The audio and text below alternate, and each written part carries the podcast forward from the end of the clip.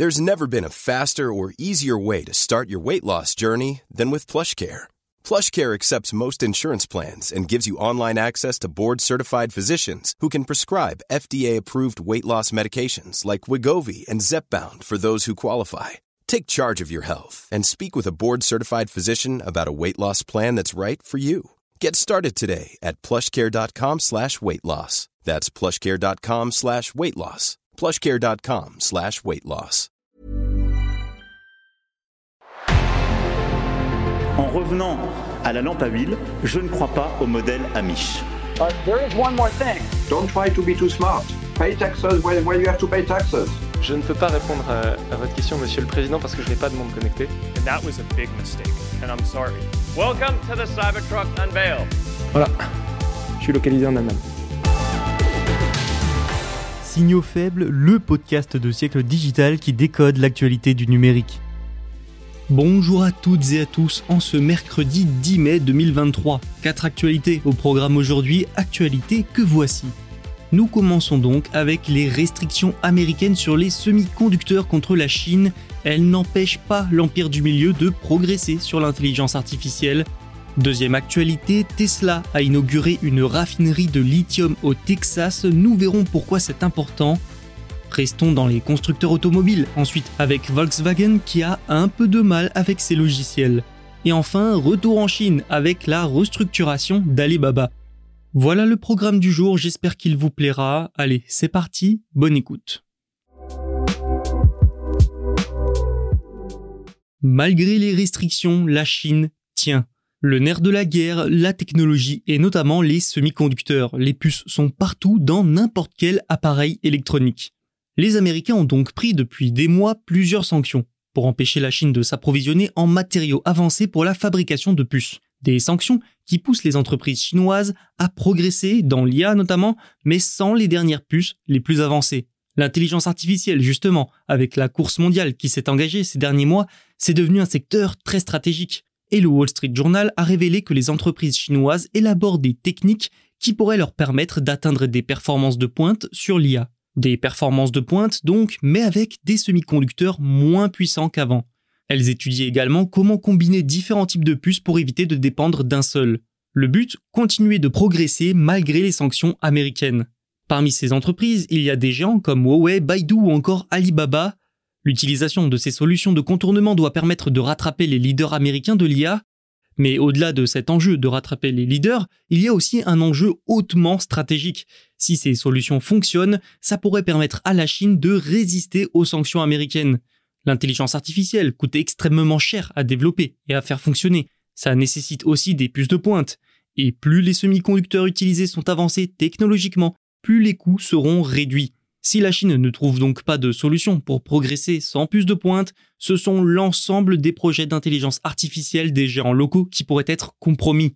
L'enjeu est donc de taille et protéiforme. Il est politique, technologique et économique. Et le moins que l'on puisse dire, c'est que pour le moment, les entreprises chinoises, eh bien, elles ne s'en sortent pas si mal. Les sanctions américaines restreignent les exportations de puces Nvidia, notamment, très utilisées par les Chinois. Mais Nvidia a créé des variantes de ces puces spécialement pour le marché chinois et compatibles donc avec les sanctions. Mais cette puce spéciale, la A800, pourrait faire doubler certains coûts. Toutefois, elle reste performante et devrait permettre aux Chinois de continuer de progresser. Avec ce genre de solution de contournement des sanctions, les progrès de l'Empire du Milieu sont certes ralentis, mais pas arrêtés.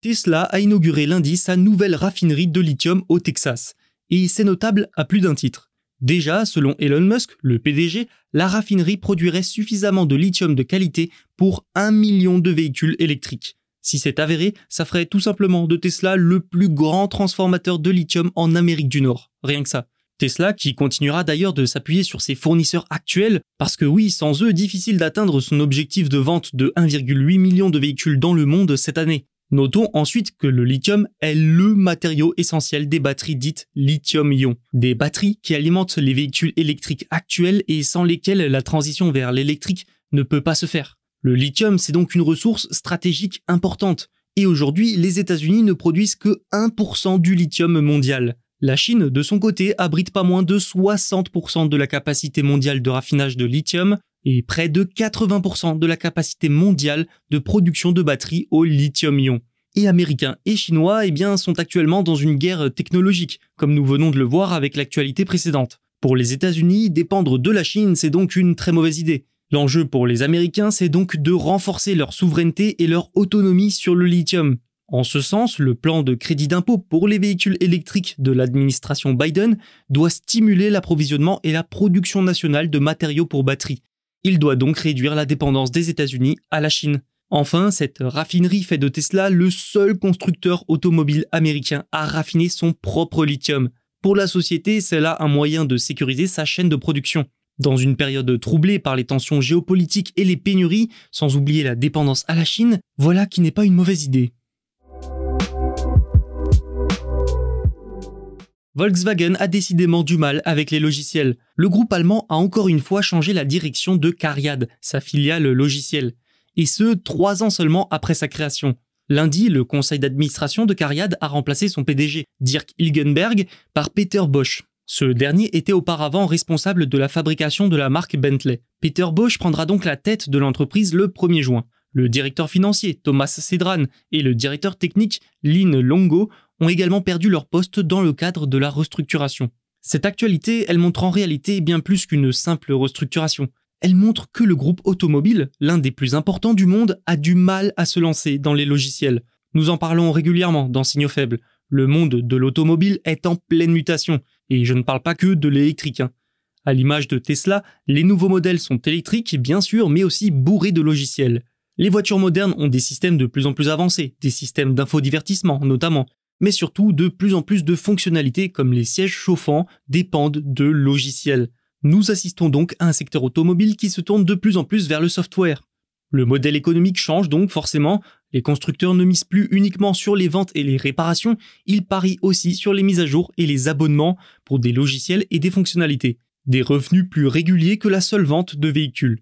Plusieurs constructeurs empruntent peu à peu cette voie. Tesla, BMW, Hyundai et Volkswagen, groupe qui contient également Porsche entre autres, a historiquement du mal à lancer des logiciels dans ses véhicules. Cariad a été créé quand même en 2020 dans le but d'inverser cette tendance. Le but était clair, hein, développer des véhicules définis par leur logiciel qui rivalisent avec des constructeurs comme Tesla. Mais les faux pas et les retards se sont multipliés. Aujourd'hui, le retard est d'au moins deux ans. Le programme a aussi dépassé le budget alloué. Bref, Volkswagen veut accélérer sur la partie logicielle mais a du mal. Et ça tombe bien, Peter Bosch est considéré comme un expert en redressement d'entreprise. Le géant chinois Alibaba continue de se restructurer. La branche logistique d'Alibaba, Kenyao, espère lever jusqu'à 2 milliards de dollars via une cotation en bourse à Hong Kong, probablement en début d'année prochaine selon Reuters. Le plan d'introduction en bourse intervient après qu'Alibaba a annoncé fin mars la division de ses activités en 6 unités, la plupart devraient lever des capitaux pour aider à financer la croissance future du groupe. Alibaba a cofondé Kenyao en 2013 avant d'en prendre le contrôle 4 ans plus tard en portant sa participation à 67%. Kenyao fournit des logiciels et partage des données avec des entrepôts, des transporteurs et des entreprises de logistique. Son chiffre d'affaires en hausse de 22% sur un an représente 6% du chiffre d'affaires du groupe. L'introduction en bourse de cette branche logistique est la première attendue pour les six nouvelles unités d'Alibaba. Les cinq autres unités comprennent Cloud Intelligence, Taobao Tmall Commerce, Local Services, Global Digital Commerce et Digital Media and Entertainment. Cette restructuration du groupe est quand même la plus grande de ces 24 ans d'histoire. Le but avec une telle introduction en bourse, c'est aussi d'aider à relancer les activités de collecte de fonds à Hong Kong, en état de mort cérébrale actuellement selon beaucoup d'experts. Pour Hong Kong, ce serait donc une bonne nouvelle. Enfin, Alibaba ne compte pas s'arrêter là. Selon Bloomberg, son unité internationale de commerce en ligne étudie aussi la possibilité d'une introduction en bourse, mais cette fois aux États-Unis. L'objectif, encore une fois, stimuler la croissance de l'entreprise. Le groupe étant pour parler avec des banques qui pourraient potentiellement l'aider à préparer l'introduction en bourse l'année prochaine. L'unité, en concurrence avec des rivaux comme Amazon, est l'une des six unités issues de la restructuration. Selon Bloomberg, elle pourrait valoir au moins 19 milliards de dollars à condition de réduire les coûts. Notons qu'avec une telle introduction en bourse, l'unité d'Alibaba rejoindrait des entreprises chinoises de premier plan, comme le géant chinois de la mode, Shein, qui cherche à exploiter les capitaux américains alors que les tensions s'accroissent entre les deux puissances. Enfin, la bourse de New York pourrait permettre aux géants chinois d'attirer de nouveaux investisseurs, ceux-là même qui hésitent à investir directement en Chine. C'est tout pour aujourd'hui et c'est déjà pas mal. Vous pouvez vous abonner pour ne rien manquer. Tous les podcasts de Siècle Digital sont disponibles sur siècledigital.fr et les plateformes de streaming. À demain pour un nouvel épisode. Even when we're on a budget, we still deserve nice things. Quince is a place to scoop up stunning high-end goods for 50 to 80% less than similar brands. They have buttery soft cashmere sweaters starting at $50, luxurious Italian leather bags, and so much more. Plus, Quince only works with factories that use safe, ethical, and responsible manufacturing. Get the high-end goods you'll love without the high price tag with Quince. Go to quince.com/style for free shipping and 365-day returns.